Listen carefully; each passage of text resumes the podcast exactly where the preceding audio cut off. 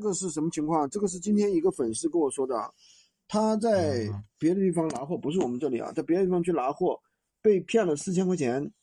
呃，什么情况呢？他在别人那里拿货啊，就是给别人的钱，然后呢，别人没给他发货，发了一个假的假的东西，知道吧？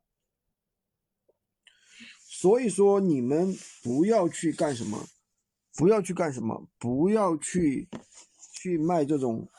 就说找别人拿货啊，不是我们这里的，你们找别人拿货一定要小心，知道吧？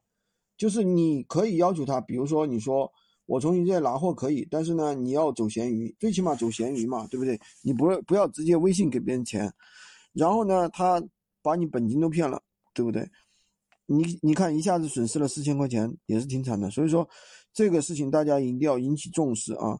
如果说不认识的人，你不要贸贸然的就。觉得哎，他的货好像比比比比较便宜嘛，有价格优势嘛，你一去整，他可能把你本钱都都那个啥了，知道吧？好吧，今天就跟大家讲这么多，大家一定要注意。喜欢军哥的可以关注我，订阅我的专辑，当然也可以加我的微，在我头像旁边获取闲鱼快速上手笔记。